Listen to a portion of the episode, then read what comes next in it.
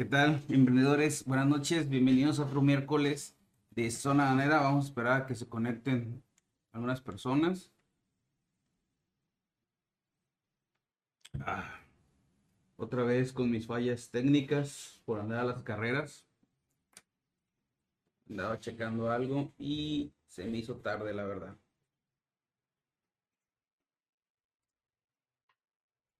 También, tuve problemas ahorita con mi Facebook, se me trabó la contraseña, este, tuvimos que reiniciar, bla, bla, bla, y demás, perdiendo tiempo, como siempre. Pero bueno, ya estamos aquí. Eh, les recuerdo que ya el de este viernes en 8, ya es 30 de abril, y tenemos el, puse el video al inicio del curso de importaciones que vamos a tener vía importaciones aérea con paquetería. Eh, ya casi llegamos ese día. De hecho, estaba haciendo el temario antes, no lo he terminado, la verdad, la presentación. Pero ya esta semana la termino. No falten, por favor. Este, voy a intentar hacerlo más. Mm, ¿Cómo se puede decir? Breve, pero conciso, lo que les interesa a ustedes para dejar tiempo para preguntas y respuestas y no sea tan pesado y no sea tan cansado para ustedes ni para mí, ¿va? Aquí anda el buen Ceci. ¿Qué onda, chava? ¿Qué onda, Ceci? Buenas tardes. Este, el buen Ceci. Aquí anda el Ceci. Saludos. David Ayala me dice. Eh, eh, eh, Salud, chava.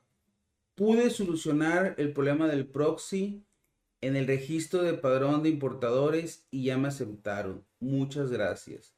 Qué bueno, David Ayala, que ya se sigue solucionando con el video que tenemos en redes. Lo de el padrón de importadores de muchos de ustedes. Porque muchos de ustedes también me han dicho que ni el propio SAT, cuando hablan por teléfono, los ayuda. Y en el video también vieron ustedes que yo hice una llamada al SAT y que tampoco me ayudó. Este, eso, eso es normal, ¿eh?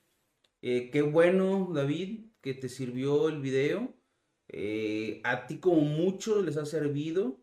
Les voy a encargar mucho también que me apoyen compartiendo ese tipo de videos que sabemos que les va a ayudar a otros emprendedores a darse de alta en el padrón de importadores y pueden iniciar en el mundo del comercio exterior. Eh, le den like también a ese tipo de videos, a los videos y se suscriban, ¿va?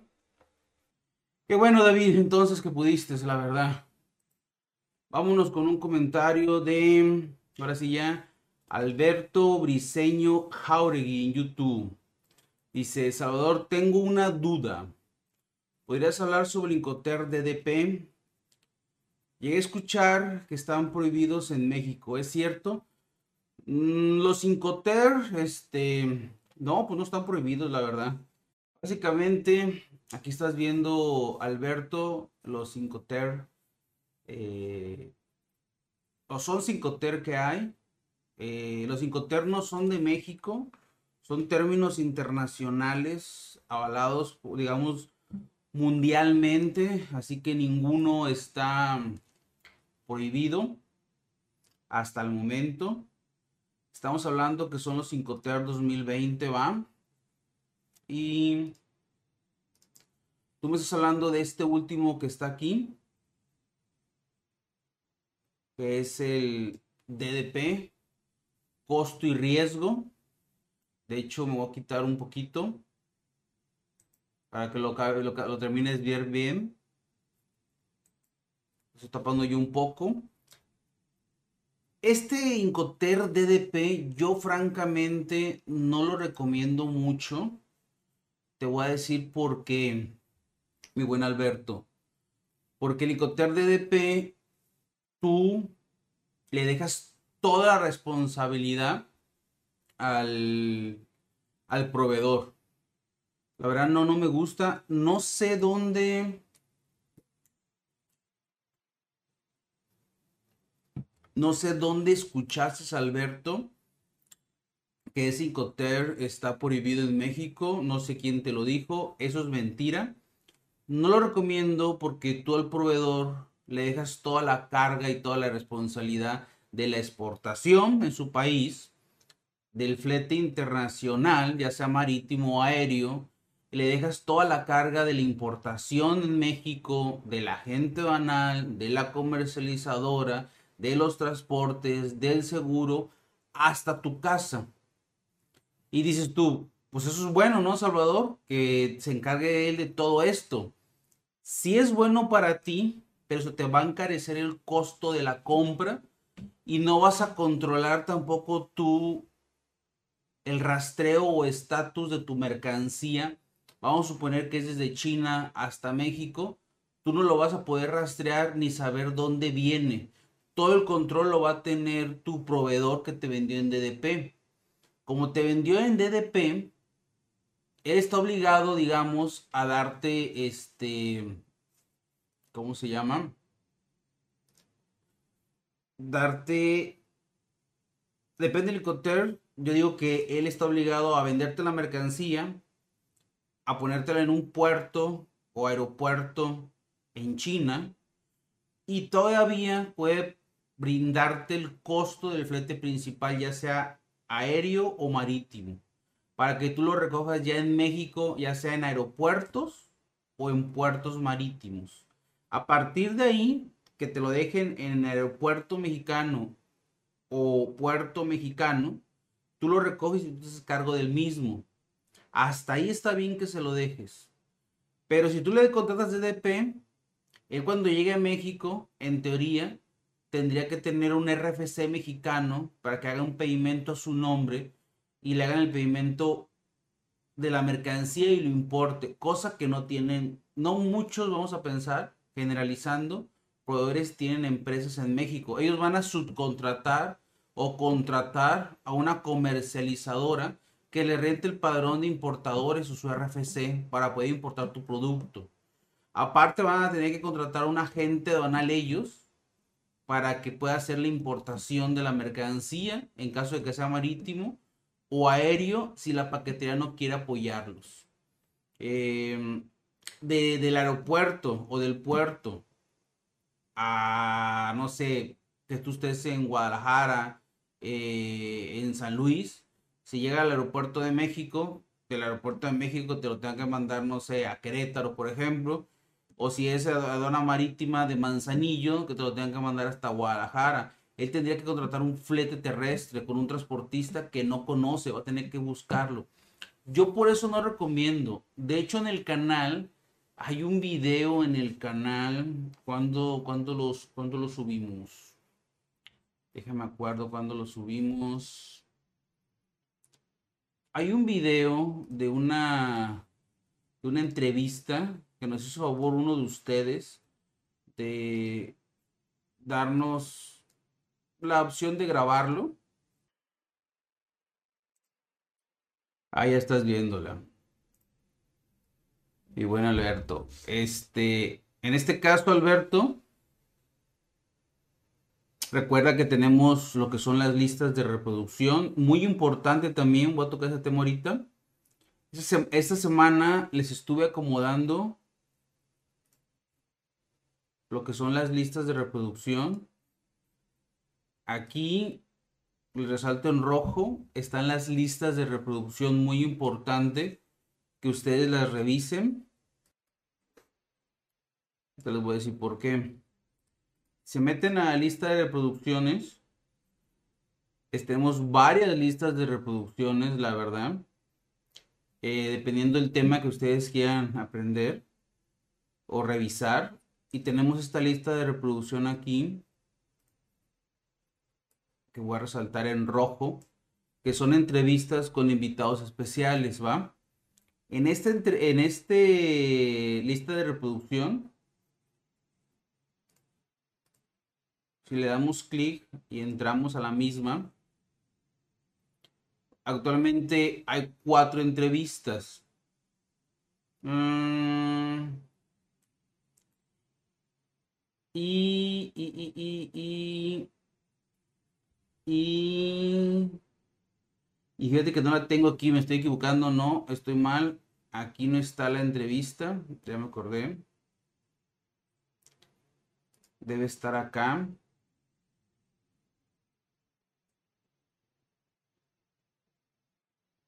En esta lista de, de, reproducción de asesorías por videollamada, por ejemplo,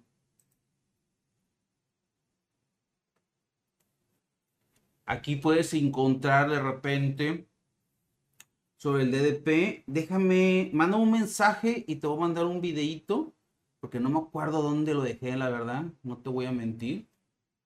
Este, se me fue de, show, ¿dónde lo dejé? No te voy a mentir, la verdad. Pero en este caso, mi buen Alberto, el DDP no ha dejado de existir, no te preocupes por eso, pero no lo recomiendo por esas razones, no tienes control, como te digo. Además, ¿cómo se dice? Es muy probable que la mercancía no te llegue cuando es marítimo. Eso, eso pasó en la entrevista, que no la tengo en la mano ahorita, que no la puedo encontrar, perdóname. Eh, que no te llegue si es marítimo, porque los proveedores se confían de que te van a llegar y no te llegan. Y si son aéreos, se confían de que llegan porque como todo es por paquetería con pedimento informal, menos de mil dólares, y saben que algunas importaciones pasan, pues te venden el, en el, el DDP. Pues recuerden que lo importante es la fracción arancelaria. Si la fracción te marca algún permiso o regulación, la debe de cumplir en, en DDP, la debe de cumplir el proveedor pero él no sabe que la debe de cumplir. Se arriesga porque la mayoría de las fracciones no tiene restricciones o permisos. Y cuando tienes un problema, pues ahí es donde se traba el paquete y yo sé que ya valió madre, ¿verdad? Pero bueno. Pero mándame un correo, te digo, o mándame un mensajito, o tal vez te mando el link del video que ocupo que veas, ¿va? Vamos a ir con Brady. Dice, buenas tardes, disculpa, ¿como cuánto sería el costo aproximado de un flete por carretera de Sonora a Estados Unidos? ¿Puede un precio aproximado en dólares, por favor? Ah, caray. Híjole. Híjole, híjole, híjole, híjole, híjole. Desde Sonora Estados Unidos. ¿A qué parte de Estados Unidos, Brady? Por ejemplo. Eso es muy importante. Para, para los costos de los fletes, por ejemplo, tendrías que revisar, ok, Sonora, necesitas el código postal y Estados Unidos. ¿A qué parte de Estados Unidos? ¿A qué código postal, por ejemplo? ¿Qué tipo de mercancía es? ¿Carga general? Eh, ¿Carga refrigerada? ¿Carga congelada? ¿Es una carga suelta? ¿Es una caja de 48 pies? ¿Una caja de 53 pies? Depende mucho el peso, depende mucho el volumen. Es cuando te pueden cotizar los fletes. No te puedo dar un costo estimado porque no tengo ni idea qué vas a mandar. Si es carga refrigerada, congelada, es, una, es un paquete, es un pallet, son 20 pallets, es un, un tráiler completo. ¿Y a qué parte de Estados Unidos? La verdad sí no se puede, no se puede cotizar, te, te estaría mintiendo, la verdad.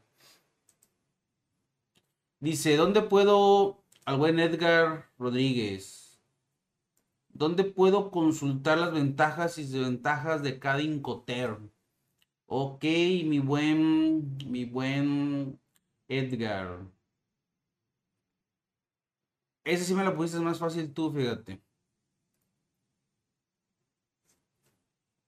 Te voy a, me vamos a ir otra vez a las listas de reproducción en mi canal de YouTube.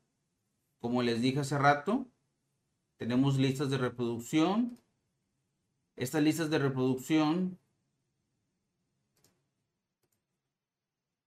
este aquí abajito te voy a resaltar para que lo veas bien tenemos en rojo aquí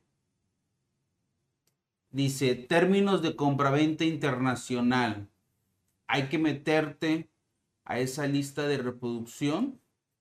Vamos a meternos. De entrada, te invito a que revises esta lista de reproducción. Son 25 videos. ¿Por qué? Porque están los 5 ter este 2010 que los tengo, el título lo dice, ten mucho cuidado. Aquí, por ejemplo, Dice aquí, este video que estoy resaltando son los 5TER 2010. Esos 5TER 2010 en teoría este, se pueden usar, ya no recomienda los mismos, eh, los mismos 5TER que los utilices. Recomienda que utilices los 2020. Entonces yo diría que te fueras a los 2020 a verlos mejor, que son todos los de aquí arriba. Y los 2010, puedes verlos para que veas que era el 2010. Pero yo te recomiendo que veas mejor los 2020 para que no te me hagas bola. Y por ejemplo, son todos esos de acá, de arriba. Ve esa lista de reproducción. También puedes, hay en venta un libro.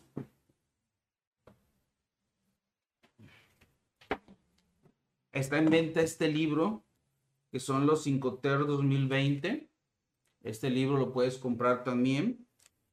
Yo lo compro cada 10 años, porque cada 10 años cambian los 5 TERs. Cambió 2010, cambió 2020, van a cambiar 2030. Lo compré para estar actualizado, para ver lo que tú dices. Eh, en el curso de, en el curso de eh, gratuito del 30 de abril, posiblemente les voy a dar acceso a este libro, pero en PDF. Entonces te invito a que asistas al curso para que les pueda regalar este libro completo, pero en PDF y lo puedas tener. Aquí vienen las ventajas que me estás pidiendo tú que te comente que te comente este ventajas y desventajas de cada Incoter. Y adicional, ve esa lista de reproducción. Es como un curso gratuito ahí para que puedas ver qué onda sale.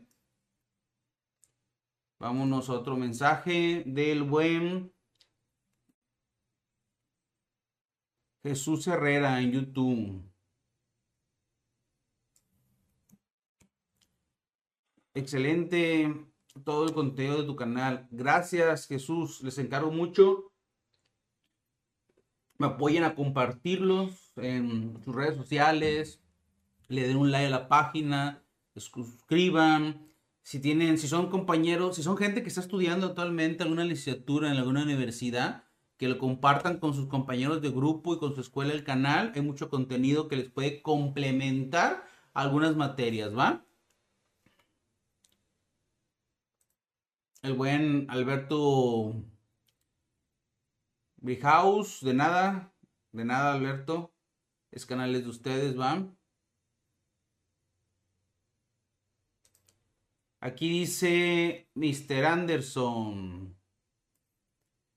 Buen contenido. Estuve en la agencia anual casi 19 años. además, soy docente de la materia. De la materia. Sinceramente, la información. Muchas gracias, Anderson. Este. Estuviste casi 19 años, fíjate. Yo tengo unos 20 años en el medio más o menos de las agencias aduanales, en importaciones, en exportaciones. Y pues ya tenemos algo de tiempo, algo de trayectoria algo de conocimiento no lo traigo todo en la cabeza, no lo sabemos todo, la verdad, pero tenemos noción. Cualquier cosa que se nos traba, pues hay que investigarla. Tú sabes que el comercio exterior cambia día con día, mes con mes. Este, cada año hay de 5 a 6 reformas fiscales en el tema de, eh, de, comercio exterior y fiscal también que nos afecta. Entonces, este, actualizarnos y, este, y no hay de otra. Y gracias por tu comentario, este, Mr. Anderson. Vamos a otro mensaje. Alberto Brihaus. Dice, mi paquete salió con éxito de la aduana. La paquetería que me va a entregar puede retener mi paquete, ya sea por la cantidad de mercancía o por importar más de 50 dólares o por, o por ser regulado.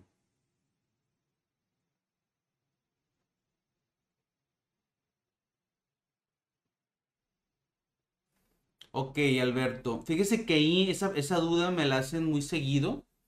Eh, se me están confundiendo, se me están confundiendo en un punto en los actores de comercio exterior y me voy a volver a apoyar un poco, en este caso, de nuevo,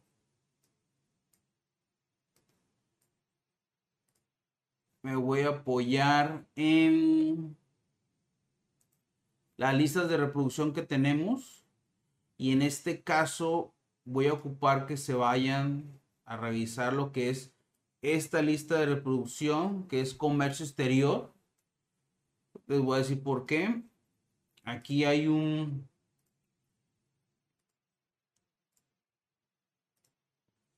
Vámonos al video que quiero que vean. Aquí hay un video muy importante. Eh, eh, eh, es este de aquí, miren. Se llama Actores del Comercio Exterior, ¿va? ¿Por qué quiero que vean este video? Porque porque están confundiendo los actores de comercio exterior, mi buen Alberto. La paquetería no es tu agente banal y no es la aduana. Hay una confusión aquí en el proceso de importación.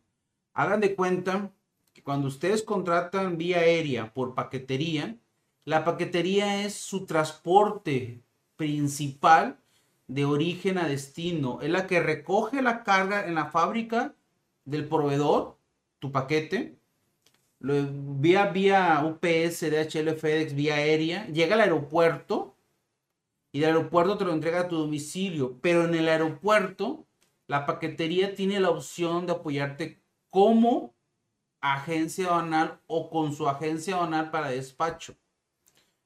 Seguido me dicen, es que me habló la aduana, me habló de HL y dice que la aduana tiene mi paquete. Eso es mentira y la paquetería se confunde en el término. La, aduana no te detiene tu paquete. Para que la aduana te detenga tu paquete, tú tendrías que haber pagado un pedimento, haber cruzado, modulado la aduana. La aduana le tuvo que haber tocado rojo, reconocimiento aduanero, haberla revisado, detectado una irregularidad y levantarte un acta administrativa, una incidencia o un PAMA, y ahí sí te estaría deteniendo la mercancía. Los que tienen los, los embarques con paquetería es la misma paquetería. ¿Por qué los detiene o por qué no, o por qué no los despacha?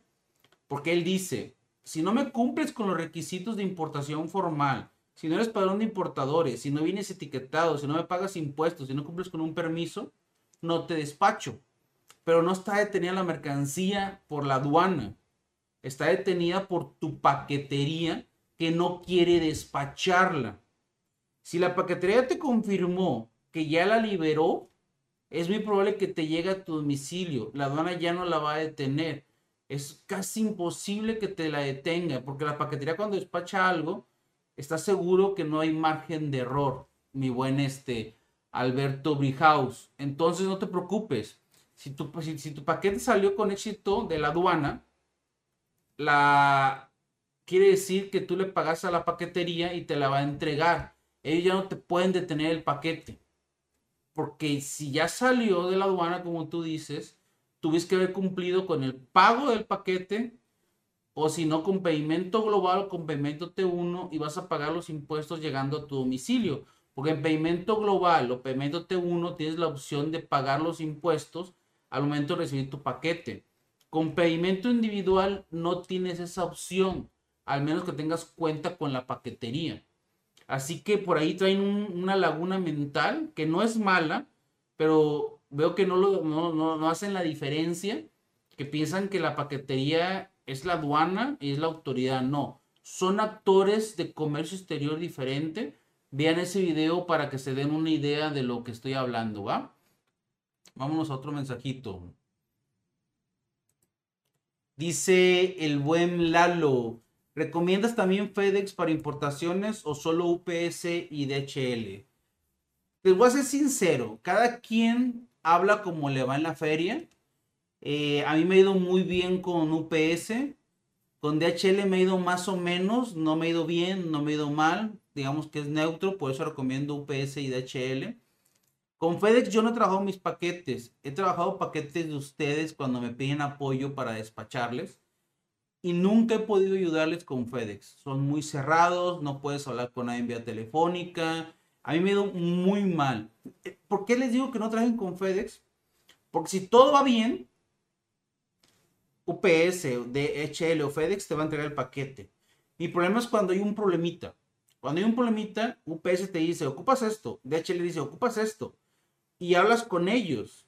Y se lo puedes entregar o le puedes decir, espérame, es que no me aplica por esto, por esto, por esto. Lo revisan y tienen apertura de negociar, digamos, y de no de eximir lo que te dicen, el cumplimiento por alguna regla. Con FedEx no. Con FedEx cuando le mandas un correo y le dices, es que tú me estás pidiendo esto, pero creo que no debo cumplirlo porque esta regla dice que no, no te contestan el correo, quieres marcar, quieres marcar por teléfono, no te contestan el teléfono.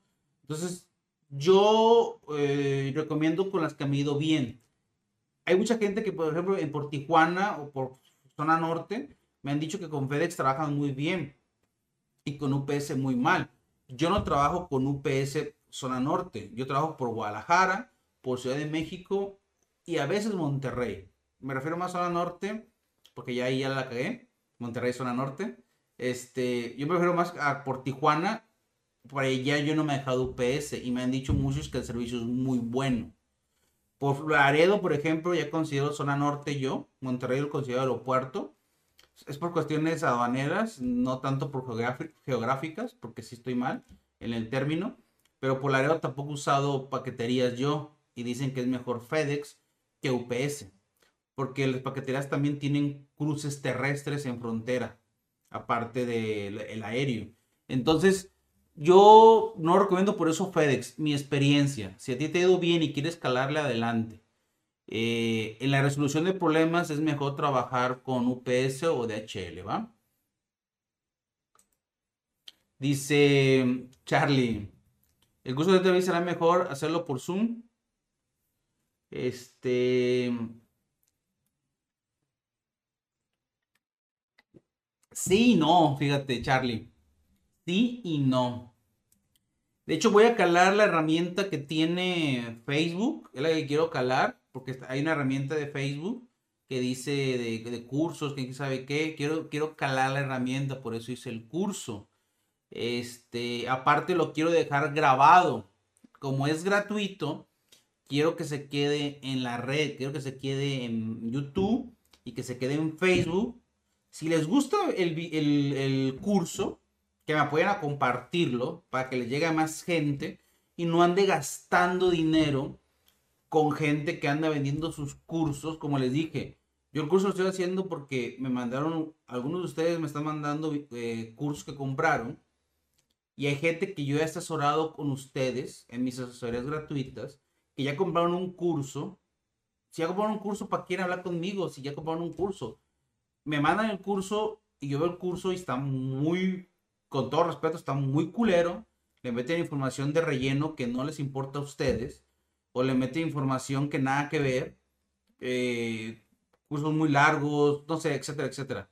Entonces yo quiero que el curso se quede en YouTube y que se quede en Facebook, que los vuelvan a ver, que lo compartan con más gente en sus redes sociales, para cuando quieran emprender o importar, ya sepan, tengan una guía básica y no, y no gasten 500 dólares, 250 dólares en un curso que está desactualizado y que no sirve. Y por Zoom, como tú bien dices, buen Charlie, el problema es que no lo puedo dejar arriba en la red. Entonces se va a quedar para las personas que me van a, que, lo que voy a pasar el link, digamos, y este, y se queda ahí el, conocimiento. La idea es que el conocimiento se quede en la red. Aparte, yo en esa semana estuve asistiendo a un curso en Amazon. en Amazon no, de una persona de Amazon. Y me molestan los cursos que hacen en, Zoom, por ejemplo, que al final no te dicen ni madres, la verdad, y al final te dicen, te vendo un curso. No, no, no, mi curso es gratuito y yo no te voy a vender ningún curso. Ese es el curso. aprovechenlo. Si no quieren aprovecharlo, pues no lo aprovechen. ¿Por qué lo hago? Porque muchos de ustedes también me buscan y quieren que los esté atendiendo cada cinco minutos o de forma individual. No puedo, no tengo ese tiempo, la verdad. Este, no me da, no me da el día para eso.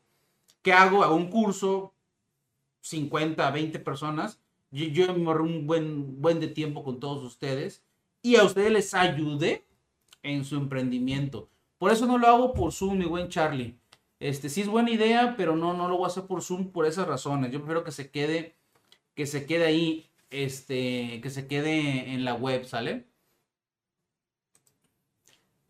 Osuna, ¿qué tal Osuna? Saludos. Dice, ¿cuál es la ventaja de etiquetar mercancía como no etiquetado para su venta individual? He visto que, así marca mercancía y al final venden, venden por pieza. Es una buena práctica. Mira, Osuna, es una opción que tienes en ciertas normas. En, específico, la norma 050 lo puedes hacer, más que nada. Eh, en algunos productos de la norma 24, dependiendo del producto, cuando traes una bolsa y en la bolsa traes 10, 20, 50 piezas de un mismo producto y las traes a granel. Entonces pones, pones una sola etiqueta, pones la información y, y, la misma norma te dice, la norma 050, te dice que si le pones la leyenda no etiquetado para su venta individual, cumples con la etiqueta, cumples con la norma y puedes importarlo. Pero en territorio nacional, tú no deberías poder venderlo pieza por pieza como tú dices. Tendrías que vender la bolsa completa a tu consumidor final. O reetiquetar después y acondicionar para poner venderlos, por ejemplo. Entonces, es una buena práctica pero no podrías, en, estricto derecho, no podrías vender la mercancía como tú mencionas, que al final venden pieza por pieza. Híjole, eh, aparte, no siempre pega. Si tú traes varios de estos este, botes de plástico, por ejemplo, y los traes en una bolsa y los pones todos juntos y, etiquetas, te va a decir la gente, te va a decir la aduana o la paquetería. Es que este, este, la etiqueta debe llevar el producto que metas un producto en, 50, en una caja, ponga 50 botes de plástico y me etiquetes la caja por fuera, no es cumplimiento. O sea, hay que tener mucho cuidado ahí. Este, sí te creo, sé a qué te refieres, pero es muy específico producto por producto. Hay que tener mucho cuidado cuando hagan eso. No es buena práctica si lo estás haciendo para omitir etiqueta por etiqueta. Es buena práctica si son cosas muy pequeñas, accesorios. Este, vamos a suponer clips. Pues los clips no puedes etiquetar uno por uno. Y no vendes uno por uno, en teoría. Vendes una caja o una bolsa de 50 clips y puedes etiquetar la caja de los clips y poner un etiquetado para su meta individual porque sí cumple. Eh, acuérdense aparte que la etiqueta es fácil de hacer. La etiqueta es marketing o es ventas para ustedes a futuro. El proveedor te dice, ¿cuánto me cuesta este producto? No, pues que un dólar. Y si me etiquetas, un dólar. Y si no me etiquetas, me descuentas 10 centavos, dice el proveedor, no, no, o sea, con etiqueta o sin etiqueta te cuesta un dólar. Entonces, ¿para, qué desaprovechan? Y vas a decir, no todo, Salvador. Algunos me dicen que si quiero etiquetar me cobran 10 centavos. 10 centavos es mínimo. Si tú le pones a, cada producto tu etiqueta y aparte de etiqueta le pones un correo de ventas arroba SG y le pones este, tus redes sociales, Facebook SG, y YouTube SG, Instagram SG, un teléfono tal vez si quieres que te contacte en WhatsApp. Mucha gente te va a buscar para comprarte este producto a ti mismo directamente, ya no en Mercado Libre, ya no en Amazon, se vaya a tu tienda porque tiene el contacto, o alguien que quiera ser distribuidor autorizado de tu producto y de tu marca en algún estado, te va a poder contactar directamente si le gustó tu producto y se va a evitar intermediarios. Tú vas a venderle a un distribuidor que le vas a decir, ah, ok, te gusta mi marca, te gusta mi producto, te dejo que lo distribuyas en, en, en Guadalajara. Te dejo todo ese estado y lléname todas las tiendas físicas. Y tú sigues vendiendo en línea. Acuérdense que mi, mi, mi mentalidad o metodología es que ustedes importen para que comercialicen en línea. Cada marketplace es un punto de venta. Y si aparte tienes distribución en cada país por terceros o alguna tienda, pues imagínense, son más ventas. Por eso yo recomiendo eso, es una, pero lo dejo a su discreción, ¿va? Vámonos con el buen Lalito Valle. Saludos en YouTube. Al registrarse en el padrón piden, si no mal recuerdo, información de un agente. ¿Qué recomiendas? ¿Llamar a la paquetería para solicitar esos datos o buscar a un agente por otro medio? Espero que. No sé si no entendí, pero bueno. Mira, buena pregunta, Lalo. Yo no recomiendo que le, abres a la que le hables a la paquetería para que le pides su patente, porque te estás autodelatando de que no eres nadie, o sea, que no eres importador. Y las paqueterías ya no quieren eso. La paquetería quieren importadores. Si la consigues, qué chingón, la verdad. Puedes hablar y decirle, oye, dame tu patente porque quiero despachar contigo. No le digas que quieres la patente para activar tu padrón de importadores. Dile que quieres su patente porque quieres trabajar con ellos y quieres que te acepten el encargo conferido. No es necesario que, que le que marques. Puedes agarrar cualquier, patente. Si es para activar la alta del padrón de importadores por primera vez o reactivación, puedes usar cualquier patente. Usa la 3835, que es nuestra. Usa la 1691, que es de un socio comercial. Cualquiera de esas dos puedes utilizar, solo pueden utilizar cualquiera. Ni nos afecta, ni tiene un coro para ustedes. La 3835 o la 1691. Solo es un candado para avanzar. ¿Quieren activarse el padrón de importadores? usen esa patente, brínquenle, les va a dar un acuse en la inscripción, guarden esa acuse de inscripción. En 10 días les van a dar un acuse de aceptación de, de, de, padrón de importadores, guárdenla. Todo trámite que hagan actualmente o desde que se vayan emprendedores en el SAT, todos los documentos que les den, guárdenlos, escaneanlos, súbanlos en una nube, ténganlos en una UCB porque se los van a pedir la misma autoridad, la aduana o un agente banal, ¿va? Y después de eso, mi buen Lalo, recuerda que ya te activaron el padrón de importadores. Tienes que hablar con el agente aduanal, mandarle tu acuse de inscripción y decirle, acéptame como cliente. Esa aceptación no te la hace la, la aduana o el SAT, te la hace el agente aduanal cada agente banal, la patente 3835, tienes que hablarle y decirle, acéptame como cliente. El agente banal te va a decir, si te acepto, Lalo, nada más mándame este checklist. Mándame tu RFC, tu CUR, tu acuse, fotos de oficina, opinión de cumplimiento fiscal, constancia de verificación, de domicilio, bla, bla, bla. Cada quien pide diferentes cosas, cada agente banal. En la revista dice, Lalo si está bien, lo voy a aceptar. Una vez aceptado esa, esa agente banal, esa patente 3835, él ya puede ser tu agente banal, puede pagar tus pedimentos y puede despachar tu mercancía. Si no te acepta, aunque te hayas dado en el padrón de importadores con su patente, pero como él no te aceptó, no vas a poder trabajar con él. Y ojo, pregúntale a esa agente banal qué aduanas trabaja. Porque si esa agente banal solo tiene Manzanillo y Lázaro y tú quieres Monterrey, de nada te va a servir esa patente. Igual con la patente 1691. Ya te, ya te aceptó la 3835. Vete con la 1691 y dile que te acepte él el encargo conferido porque quieres trabajar con él y pregunta de qué aduanas tienes. Si quieres la aduana de Mérida, pero esa tiene nada más Monterrey y Ciudad de México, de nada te sirve. Vas a tener que buscar un agente aduanal de Mérida. Espero que te haya quedado claro eso, mi buen Lalito, ¿va? ¿Qué onda, amiga? ¿Cómo estás? Yajaira Quesada. Saludos, amiga. Este, buen Mario Camacho. Andamos, aquí andamos. Gracias por el comentario, este, Mario. Eh, ¿Crees que me puedas vender el servicio de fracciones arancelarias? una redacción de etiquetas. Claro que sí, Mario, con todo gusto. Ese servicio no lo tenía, ya lo tengo porque ustedes me lo han pedido y les voy a explicar por qué, ¿va? Eh, no me deja, pero espero que puedas verlo ahí, mi buen, mi buen, este, Mario, es info arroba mx mandarme sus correos para cualquier cotización o servicio. Ojo, Mario. La correcta clasificación arancelaria te la debe determinar el agente banal que te va a ayudar con tu importación.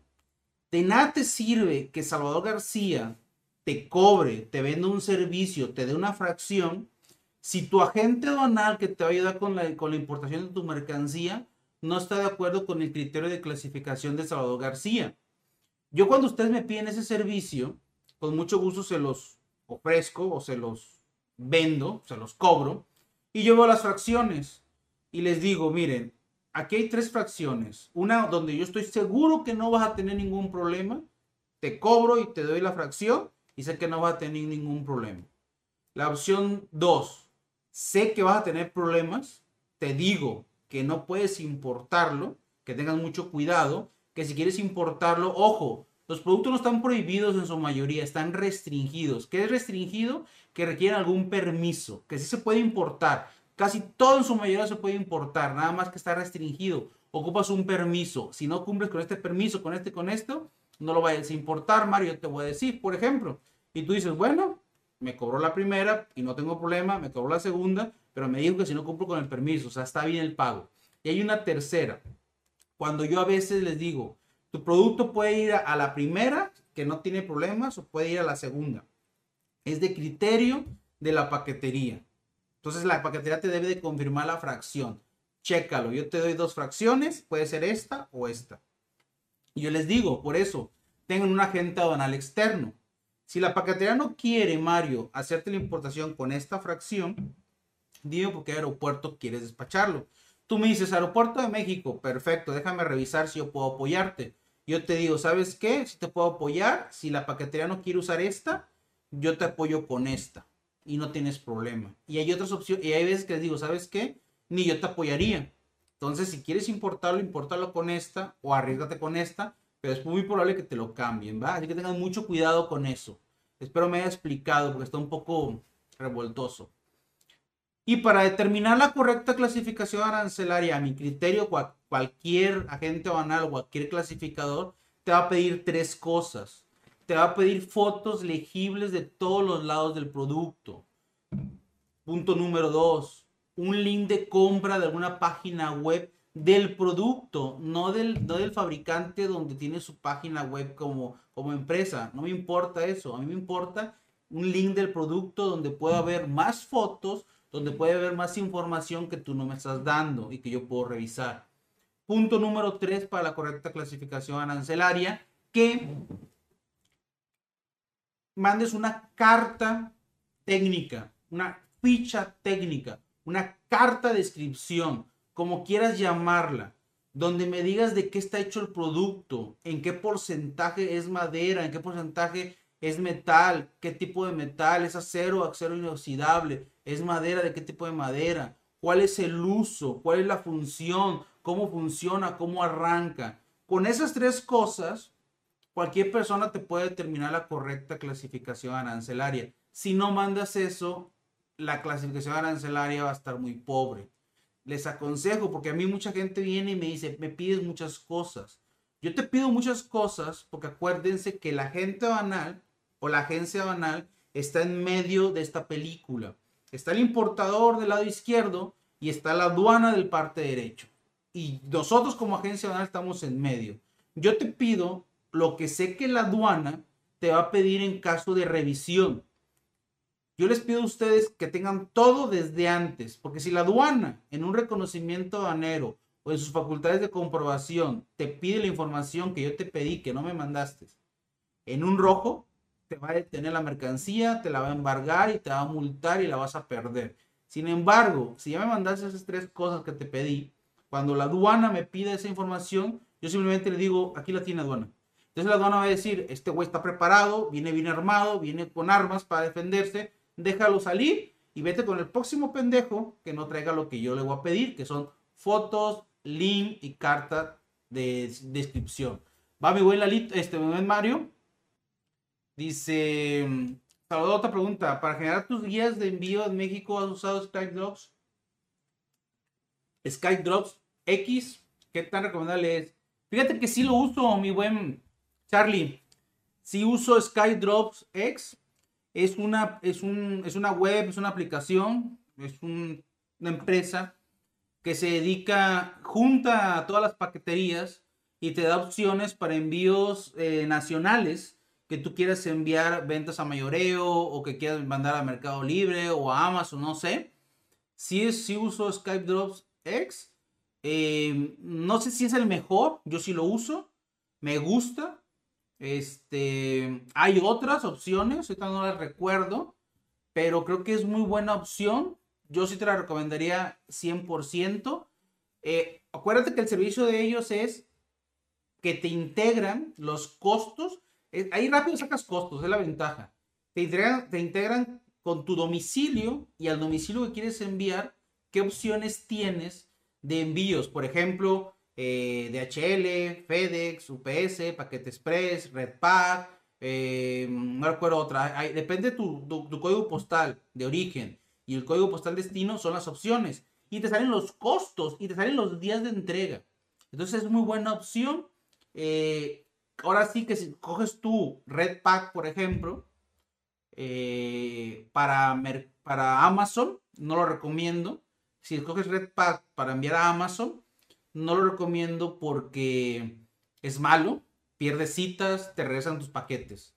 Debes escoger a lo mejor un, DHL o un, o FedEx, no sé, alguien más que no sea Redpack como comentario. Pero eso cómo lo vas a saber con la práctica. Ahora, si vas a mandar a Amazon, acuérdate que Amazon tiene afiliados, no ocupas Skype, Skype X. Puedes usar los afiliados de Amazon para enviar tus paquetes. Es un poco más caro, pero es más más rápido, digamos, y más fácil de que ingresen tus artículos a bodega. Eh, tal vez si vas a mandar para experimentar un poquito, eh, usa Skype Drops X, que es más barato que Amazon. Cuando ves que un producto se está vendiendo y vas a mandar mayor volumen, pues ya usa los afiliados de, Amazon, porque quieres, porque tú tienes ventas muy mm, ventas, ventas calientes, ¿va? Mm, mm, Dice Lalo Valle, ¿Qué requisitos crees que pidan para importar fundas de celulares de plástico y silicón? Tienes un video del año pasado que importas muestras. ¿Crees que solo con etiquetado? Eh, hay varios productos. Me vamos a ir otra vez a, las listas de reproducción. Te voy a recomendar, buen Lalo, que revises. Eh, ¿Dónde estás? Me equivoqué de lado, fíjate. Que te voy a estorbar. Revises esta lista de reproducción. Dice fracciones arancelarias. Aquí hay varias fracciones arancelarias de varios productos que ya hemos clasificado y dado requisitos. Y también esta lista de, de reproducción de respondiendo comentarios y preguntas. Hay varios productos que ya hemos clasificado y dicho qué requisitos se ocupan para que te des una idea, esas son las dos listas de reproducción. Si te fijas, el de fracciones tiene 154 videos, quiere decir que son unos 100 videos de productos ya clasificados, ¿va? Que te digo qué importar y qué no importar. Y en la de respondiendo dudas y comentarios, hay 205 videos, vamos a pensar que son otros 100 de productos, a lo mejor, unos 50, ponle. Unos 50 de, de productos que ya hemos dicho la fracción, que importen o que no importen. Este, te recomiendo mucho que lo, que lo cheques. Pero hablando de, ahora sí que hablando de, ¿cómo se llama? Hablando de las fundas de celular de plástico y silicón, si son fundas de celular como esta, que solo me cubre el celular, es de la 39. No pagas impuestos y solo requieres norma 50 de etiquetado, no hay mucho problema. Si la funda para celular es tipo cartera, que tengas que abrirla, ya es de la 42 y paga el 20% de impuestos. Y dependiendo del material, en caso de plástico y silicón, la misma norma 050. Si es imitación piel o piel, es la, es la norma 020. Son diferentes requisitos muy similares y fácil de cumplir. No creo que tengas problemas con fundas para celular si importas, pero recuerda siempre tener activo tu parón de importadores y, nada más, porque la verdad no creo que la paquetería te niegue un despacho de esos. No es necesario que tengas agente donal externo. Te digo, no creo que la paquetería, mi buen Lalo, te vaya a detener, ¿va? Uriel dice, Respondiste mi pregunta y más, te agradezco. De nada, Uriel. Recuerden que este canal es para ustedes, canijos, ¿eh? Les agradezco a ustedes por estar con nosotros, ¿va? Eh, ustedes enriquecen este canal, la verdad. Dice, ¿puedes dar un ejemplo una aproximación de compras textiles a México, unos 600 dólares. ¿Cuánto, cuánto qué? ¿Cuánto dinero el trabajo de un servicio aduanal? Importe arancelario, impuestos u, otra cosa. Lalo, mi buen Lalo, mira, te invito al curso gratuito. Le vuelvo, les, vuelvo y les repito y les digo, el 30 de abril, viernes a las 5 de la tarde, vamos a empezar un curso totalmente gratuito de importaciones aéreas. Y ojo, ese video va a quedar grabado en, YouTube y en Facebook. En YouTube sí, en Facebook no estoy seguro si lo voy a dejar, pero en YouTube sí lo voy a dejar, la verdad, porque andamos acomodando nuestras redes para administrar mejor el contenido y, el material. Y ahí va a quedar el antecedente. No les pienso vender nada, cabrón. No, no, es un video, no es un curso de que luego vas a un curso gratuito y te venden otro pinche curso. Yo no soy así, no se preocupe. No lo voy a vender ni madres. Y ahí va a haber un apartado donde vamos a hacer dos o tres ejercicios prácticos de lo que me estás pidiendo, porque si me llevo unos 15 minutos. Porque se los voy a hacer con peritas y manzanas. Y es más, les voy a dar un, un Excel donde ustedes puedan cotizarse solos ese tipo de importaciones sin necesidad de agente banal ni de paqueterías de que les cotice cuánto les va a costar una importación. Ojo, mi metodología para que ustedes se coticen no es exacta porque va a variar de producto en producto, pero les va a ser una guía para que se den una idea y en, la, en, la, metodología de cotización que les voy a regalar en ese curso, les, voy a dar un costo, les voy, a, les voy a dar una cotización que se vaya un poquito arriba, que les sobre y no que les falte. Entonces ya, ya ahí se da una idea si pueden importar un producto, si es negocio, o si van con un agente anal o con alguien para que les cotice, ¿va? Pero para compras textiles, de entrada, no puedes importarlo por paqueterías. Las paqueterías no te importan textiles ni calzado. Ya ocuparás un agente banal. Por ser textil, un agente banal te va a cobrar unos 10 mil pesos mínimo, yo creo. Porque es textil, es sectorial y pueden, pueden, pueden cobrarte hasta 15 mil. Entonces, si son 300 dólares, si pagas 10 mil, ya, ya es mucho dinero. Recuerda que tienes que tener padrón general y aparte, los textiles requieres inscribirte en un segundo padrón, que es el padrón sectorial textil. Tienes que revisar la fracción arancelaria porque aparte de la etiqueta cosida que debe de llevar tu producto, puedes tener un precio estimado. ¿Qué son los precios estimados? Si a ti esa chamarra te cuesta 10 dólares, pero la fracción dice que te debe costar 20, tienes dos opciones. O pagas impuestos sobre 20, que no es correcto, o haces un aviso automático y una cuenta negra por los otros 10 de diferencia. Entonces, ten mucho cuidado, Lalo, con eso. No recomiendo que empiecen sus importaciones con textiles, la verdad. Yo les aconsejo que empiecen con algo general como las fundas. Es, activen su padrón, tengan, se, se casen con alguna paquetería, tengan una, algún agente banal externo para que los apoye. Y después de unas dos, tres operaciones que tengan de 100 a 300 dólares cada operación, ya intentes algún sectorial, pero no inicien con sectoriales. Mi humilde opinión, al final ustedes pueden hacer lo que quieran, ¿va? ¿Cómo te puedo contactar, Lalo Valdivia, para aclarar algunas dudas? Al correo, Lalo, info arroba salvadorgarcia.com.mx. Mándenos un correo, el que quiera alguna aclaración. En todos mis videos, en la descripción también dejo el link para asesorías personalizadas tienen costo, ya lo saben ustedes. También este, ya no tengo el video, pero tenemos asesorías gratuitas, 5 a la semana y se están desaprovechando, ¿eh? Algunas sí las aprovechan, algunas no las aprovechan, porque son 5 a, la, semana. Si yo tengo una a la semana, a la próxima semana no, no, no hago 9. O sea, son 5 a la semana, una diario. Son de 45 minutos esas asesorías gratis. Este, aprovechenlas. Eh, son casos con, concretos que ya quieran importar para que aprovechen. Si no quieren importar todavía o traen dudas, váyanse a la lista de reproducción. Me voy a ir otra vez a las listas de reproducción. Y en las listas de reproducción están... ¿Dónde estás? Aquí estás. Están aquí asesorías de videollamadas todas esas asesorías gratuitas, se graba mi video y el audio de los dos. No sean tímidos. No voy a grabar su video si no quieren. Si quieren, adelante. No se les exige las asesorías gratuitas. Pero si tú traes algunas inquietudes, puedes revisar esas esos listas de reproducción de asesorías con videollamadas gratuitas que he hecho. Hay 71 videos, quiere decir que hay 71 eh, asesorías que hemos regalado en este transcurso de este tiempo. Y ahí puedes darte una idea de algunas dudas. Se te pueden aclarar o te pueden salir mejores dudas que las que ya hay ahí, dependiendo del video. Entonces yo te recomiendo también que veas ese, esa lista de reproducción para que te des una idea, ¿va? O contáctame por correo, como te dije, no tengo problema. Hey, güey, Jonathan Cárdenas, saludos. Saludos, el curso que vas a dar es para emprendimiento desde cero, es cero, es decir, desde que nos inscribimos a poner importadores. Sí, Jonathan, es desde cero. Déjame ver si...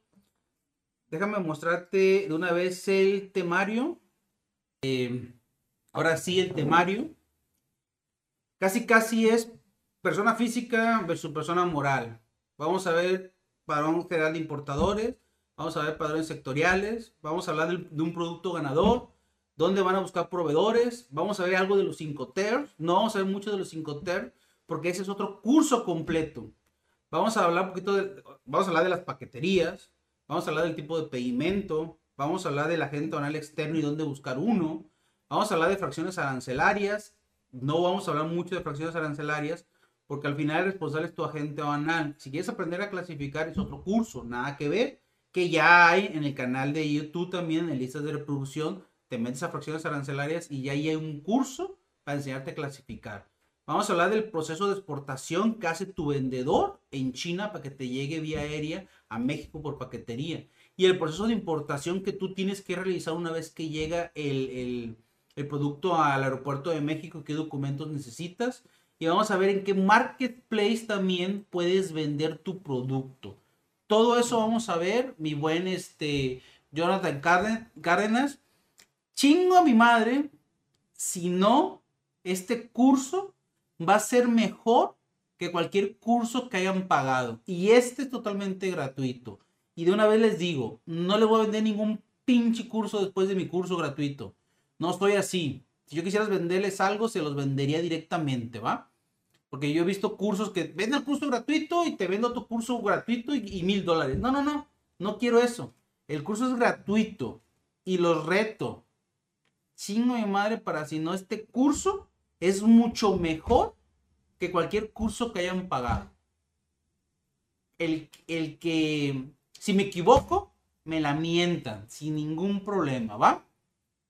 Así que anímate, mi buen Jonathan. Dice Mario Camacho, muchas gracias Chava. Ahora en la semana me pongo en contacto contigo ya con todas las características del producto. De preferencia, mi buen Mario, este, que tengas, como te digo, fotos del producto, link de compra, carta de inscripción, para determinar la fracción arancelaria, trazamos la norma y le damos, no tenemos ningún problema, ¿va? Dice Ramírez Juan, ¿sabes importar artículos de papelería tiene impuestos altos? Recuerden que mi buen Ramírez San Juan, artículos de papelería es muy amplio el tema. Hay que ver qué tipo. Los artículos de papelería, pues es muy amplio el tema. Pueden irse por su materia constitutiva de la 39, pueden irse a la 96 como lápices. Los lápices requieren, no recuerdo si requieren, requieren COFEPRIS, si no me recuerdo. Requieren COFEPRIS nada más. No requieren sectorial, no me acuerdo. Pero lo importante aquí, Juan, es la fracción arancelaria. Artículos de papelería, el término es muy grande. Puede ser desde libretas, borradores, sacapuntas, juegos de geometría. Entonces, tendrías que especificar los productos, determinar la correcta fracción arancelaria y la fracción arancelaria te va a decir qué impuestos vas a pagar. Términos generales, vas a pagar de un 10 a un 15% de impuesto a la importación, más el DTA, que es el 8 al millar, más el IVA. Para que te des una idea y te responda tu pregunta. Pero ocupa la fracción arancelaria.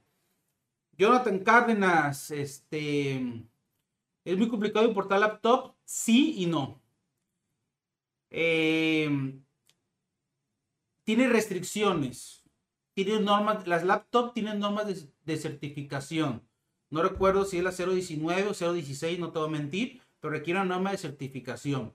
Entonces, si no tienes esa norma de certificación, ojo, no es norma de etiquetado, No es una etiqueta pegada, es una norma de certificación. Si no tienes esa norma de certificación a tu nombre, no lo importes porque te la van a detener. Ya hay videos en el canal donde les digo que no importen ni para uso personal computadoras si no tienes la norma de certificación. Entonces, no es difícil si tienes la norma. Pero si no tienes la norma, Jonathan, no lo hagas, ¿va? Cintas decorativas. No, no, Juan, no puedo. Híjole. Necesitaría ver el material. El material, ahora sí que son cintas decorativas. Necesito el material, luego lo mismo. Necesito fotos del producto, necesito link de compra para ver cosas que tú no me dices. No, no, no que no me digas, sino más, más que nada este, que, no, que no sabes que me tienes que decir. Y en este caso, una carta de descripción técnica, mi buen Juan, porque son cintas decorativas. Si son textiles, hay que ver el uso y la función de la misma porque se pueden clasificar por su materia constitutiva y se va textil. Y si es textil, requieres para un sectorial textil, norma de etiquetado posiblemente cocida, depende del producto, se puede eximir por ser una cinta decorativa. Pero, y esa sí pagaría como el 20 o 25% de impuesto. Entonces hay que tener cuidado con ese producto, hay que, hay que analizarse antes, y no creo que lo puedas, no, si lo puedes mandar vía aérea, fíjate, yo creo que sí puedes mandarlo, porque no es ropa, ¿va? Ya casi nos vamos, ya nos alargamos un poquito.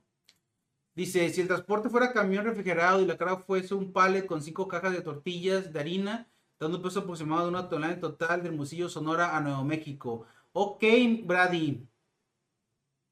No hay servicio consolidado en refrigerado.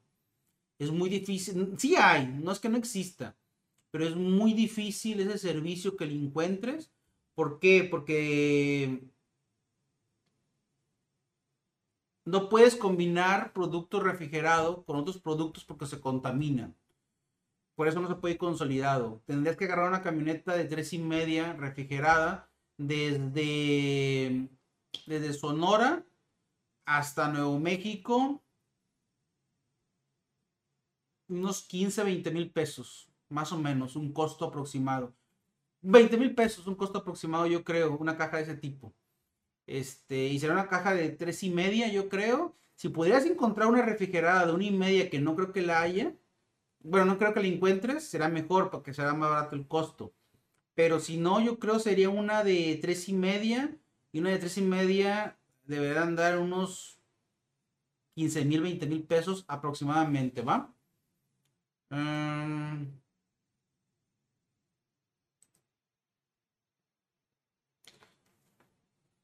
esa tarde no salí a trabajar, voy a quedar a mirar tu en vivo, así a escuchar el curso en vivo. Gracias, Héctor. Igual va a quedar grabado, mi buen Héctor, ¿eh? Este, va a quedar grabado en YouTube, puedes verlo después. La única diferencia es que no vas a poder preguntarme porque vamos a dar un tiempo de preguntas y respuestas, ¿va? Dice, esta comunidad es la mejor, debería haber un grupo de Facebook o algo parecido. Hay grupos de Facebook, hay grupos de Facebook, la verdad, de, este tipo de temas, no me gustan los grupos. dígame mamón de una vez para que lo sepan. Pero venden, venden mucho en los grupos de Facebook. Quitan mucho tiempo. Suben chismes, suben pendejadas. Yo no tengo tiempo para ver esas cosas. Y aparte tú quieres estar en un grupo que te sume y que te ayude. Y la mayoría de los grupos te quieren vender.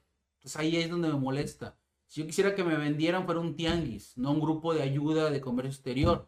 Los critico mucho, por eso no estoy en ningún grupo. Pero tienes razón, mi buen Lalo, ¿eh? Y perdón si ofendo a alguien con mi comentario pendejo, ¿va? Último comentario y nos vamos, porque ya me pasé 15 minutos. ¿El flete puede llegar a ser más caro que el valor de la mercancía? Sí, sí, Brady. En algún momento el flete puede ser mucho más caro que la mercancía. Es lógico. Si, tu producto a mayor volumen, los costos de flete bajan de entrada. ¿Qué quiere decir esto? Que tú tienes que mandar una caja de 53 pies para que te baje el volumen. Perdón, para que te baje el costo. Y también es lógico que si tu producto es un producto económico o barato, a veces trasladar un producto de un punto X a un punto Y sin un valor agregado que le pueda sumar el costo de la venta y se pague, pues el flete va a ser más caro que el mismo producto. Ahí tú valoras si en tu costo de venta, el costo del producto barato, el costo del flete caro, sumado, le sumas un profit del 10% y te lo paga el comprador en destino, pues es negocio y le vas a dar. Porque mucha gente me dice, es que si mi producto me cuesta 5 pesos y mi flete me cuesta 10, no lo puedo llevar, Salvador. Pues no mandes un producto de 5 pesos, manda un producto de 15 para que tu costo sea de 10 métele valor agregado a tu producto o manda otro producto, porque a veces el producto no vale la pena mandarlo a otro punto porque el costo del flete es muy caro. Luego lo mismo, si el flete es caro, pero el producto te lo paga, porque no, aunque no tiene un valor agregado el producto o el producto es barato, se puede dar un precio. Tu costo del producto es 5, tu costo del flete son 10, son 15, y aún así le puedes subir 5 para la venta y lo vendes en 20 y tu profit son 5, pues dale pero en tu caso estoy casi seguro, Brady, porque son... Um, ¿Qué dijiste que eran? Tortillas de harina. No sé qué especial tengan las tortillas de harina de Mocillo Sonora. De qué tipo de maíz son o qué tipo de... No sé. De harina es, perdón. No sé, no tengo idea. No sé si le pones alguna marca. No sé si le pones algún guacalo, empaque especial vaya personalizado para que la gente allá lo quiera comprar. O simplemente porque allá no hay tortillas. En Estados Unidos, por ejemplo, y quieres llevarla. Pero como el costo se encarece mucho, esto van a comparar, acuérdate, el costo. Te va a decir, no, pues es que en México me cuesta un kilo de tortillas a, no sé cuánto cuesta el kilo de tortillas, cabrón. A 10 pesos, no sé. Este, cuesta 10 pesos y tú que me lo vendes a 20, pues mejor me voy a México. Pues sí, güey, pero no estás en México y allá no venden tortillas, por ejemplo, en Estados Unidos, y las que las venden no tienen el sabor porque la harina y el maíz no, es la, no, no tienen la misma consistencia para hacer tortillas. Ahí te lo paga tu producto, ¿va? Entonces, espero que les haya quedado claro las dudas que les contesté el día de hoy. Recuerden, próximo miércoles otra vez de 7 a 8 zona aduanera, preparen sus preguntas, envíenlas. Todos los miércoles son de ustedes para que envíen ese tipo de preguntas y yo les apoye a contestarlas con mucho gusto sin ningún problema, ¿va? Y el 30 de abril, no falten al curso. El curso está hecho de una forma con sus dudas que me han hecho llegar. Ahí englobárselas en un proceso, en una metodología de importación exclusiva vía aérea por paquetería, para que no se me contaminen o se me confundan. No es con agente banal vía aérea, no es con agente banal vía marítima, no es por correos de México la metodología, no es por frontera norte por camión. Es exclusivo importaciones vía aérea de China por paquetería. ¿Va? Los veo el próximo miércoles.